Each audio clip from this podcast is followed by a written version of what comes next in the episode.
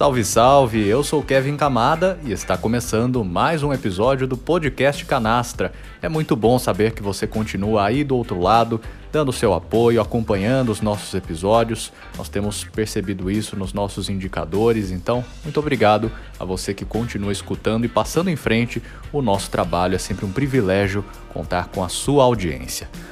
Olha, hoje a canastra dá continuidade àquela sequência dos episódios relacionados à saúde, né? Que tanto preocupam, mas que também fazem parte da realidade desses tempos que nós temos vivido. Pandemia, felizmente caminhando para o final, mas essa preocupação com a Covid-19 sempre em alerta ao redor do mundo. E nós vamos falar sobre uma doença que faz parte da sua vida basicamente desde que você nasceu. Só isso, viu? mas que merece bastante a sua atenção por conta das formas mais graves que ela pode acabar desenvolvendo se você não estiver devidamente vacinado. Eu estou falando da meningite. Hoje, a Canastra explica para você todas as características dessa doença e por que a imunização é a melhor forma de você se prevenir contra ela. E tem ainda uma extensão desse assunto, porque hoje nós vamos te contar como justamente a meningite acabou se tornando um dos pilares do Programa Nacional de Imunização, tão conhecido e responsável por coordenar a política de vacinação do nosso país. Tem história, tem curiosidade tem muita prestação de serviço, e eu tenho certeza que você vai acabar se interessando pelo tema de hoje. Então, se acomode por aí, porque chegou a hora de nós abrirmos a canastra.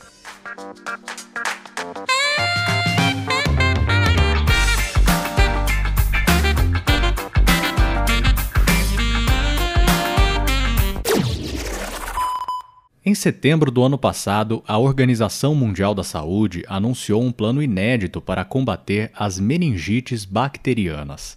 De acordo com a OMS, a doença mata aproximadamente 250 mil pessoas por ano e deixa cerca de 20% delas com sequelas consideradas bastante graves. Mas afinal, você sabe o que é a meningite?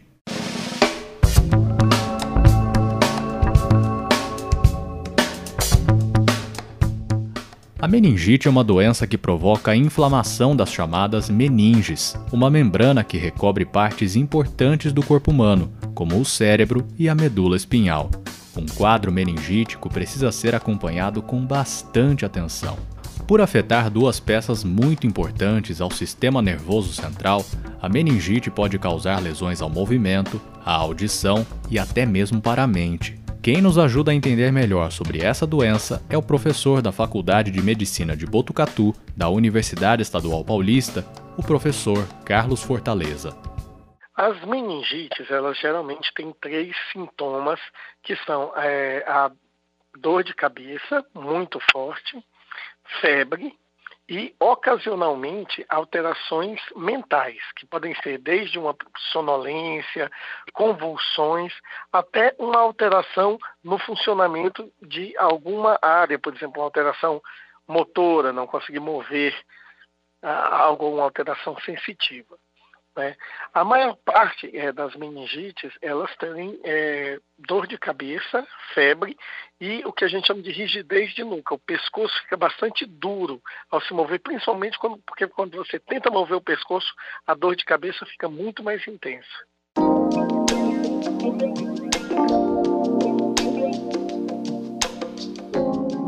As meningites podem ter causas virais, quando se é infectado por um vírus, fúngicas quando são causadas por um fungo ou eosinofílicas, nos casos em que é causada por parasitas. Também existem outras formas de uma meninge se inflamar, quando isso acontece por lesões físicas que atingem diretamente o crânio ou ainda como causa secundária de outras infecções, como uma simples dor de ouvido. Mas, especialmente no Brasil, os casos mais predominantes de meningite pertencem a um último tipo, as bacterianas.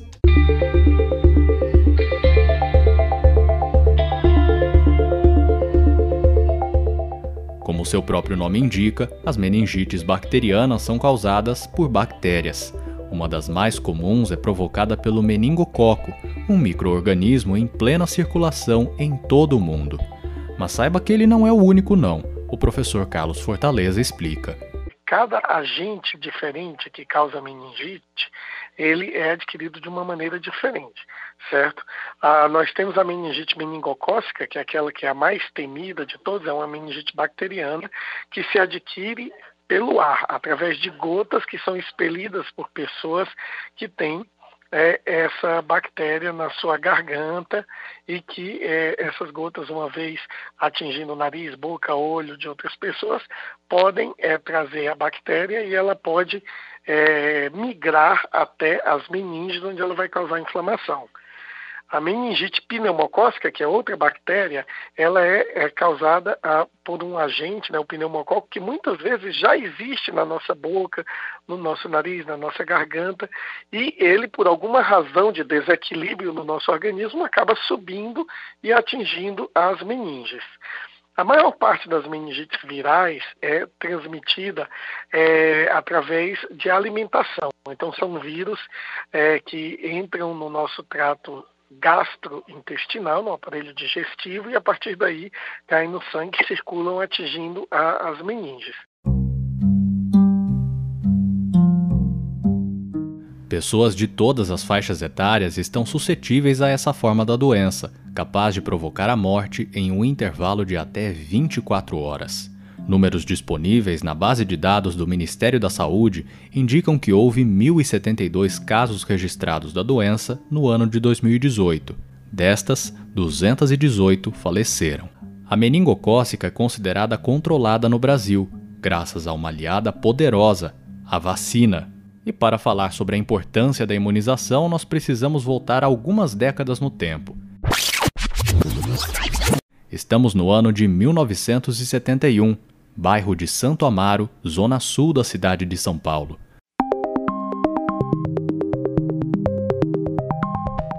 Hospitais de diversas regiões da capital paulista começam a registrar admissões por uma doença semelhante à meningite. Dos centros às periferias, a doença se propaga durante três anos, sem controle e sob o silêncio das autoridades sanitárias brasileiras. O ápice da epidemia ocorreu três anos mais tarde, com um claro sinal de descontrole. Pelo menos 1.200 pessoas lotavam uma ala com capacidade para apenas 300 internações no Instituto de Infectologia Emílio Ribas, o único especializado na época nessa doença. Naquele momento, os números já atingiam a marca de 67 mil casos da meningocócica em todo o Brasil, 40 mil deles somente em São Paulo. Resposta à negligência, restou apenas a criação de uma Comissão Nacional de Controle da Meningite. Entre as principais medidas, o comitê cancelou a realização dos Jogos Pan-Americanos de São Paulo em 1975, suspendeu aulas em escolas públicas e deu início a uma campanha de vacinação em massa. Cerca de 9 milhões de brasileiros receberam a vacina contra a meningite meningocócica, na campanha que ficaria marcada como o pontapé do Programa Nacional de Imunização, o PNI, que até hoje é responsável por coordenar a política de vacinação do Brasil. O que eles solicitam agora é vacinadores para poder uh, atender melhor câncer.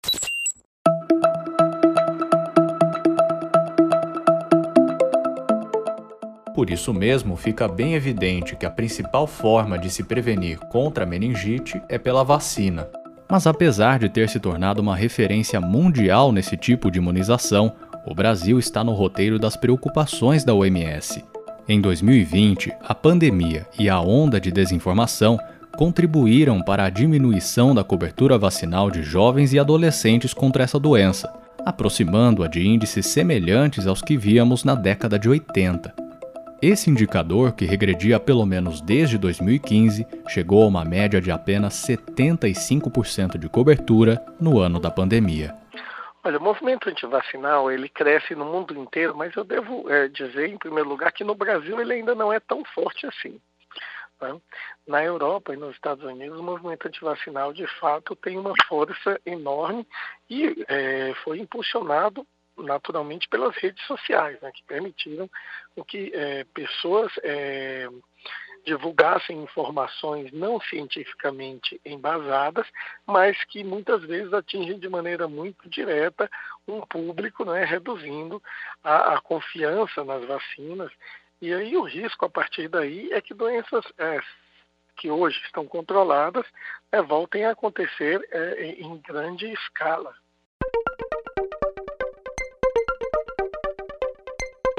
Mas se por um lado existe a preocupação e a necessidade de vigilância constante sobre a disseminação dessa doença, por outro também existe tranquilidade. Aqui no Brasil, os postos de saúde oferecem gratuitamente as vacinas meningocócicas C e ACWY. Essa bactéria tem vários sorogrupos ou linhagens, né? que são como raças da bactéria, né? Então nós temos a, o tipo A, B, C, W135 e Y. A vacina que é dada no calendário vacinal brasileiro é a vacina contra o meningococo do tipo C, que é de longe o mais comum no Brasil. A vacina contra o meningococo do tipo B só muito recentemente foi desenvolvida, ainda é uma vacina muito cara. O meningococo do tipo B, ele é o segundo mais comum no Brasil, mas assim, você tem 10 casos de meningococo do tipo C para cada um do tipo B. Outros, como A, C, W135 e Y, é, oh, perdão, A, W135 e Y, são bastante raros no Brasil. E olha, os brasileiros podem ficar bem tranquilos, porque a definição de quais vacinas são obrigatórias e o público-alvo, de acordo com a faixa etária, é constantemente atualizado por comitês de monitoramento de epidemiologias do Ministério da Saúde. Isso quer dizer que, pelo menos uma vez por ano, é sempre bom conferir se o seu cartão de vacinação está em ordem com o que orienta o Ministério da Saúde.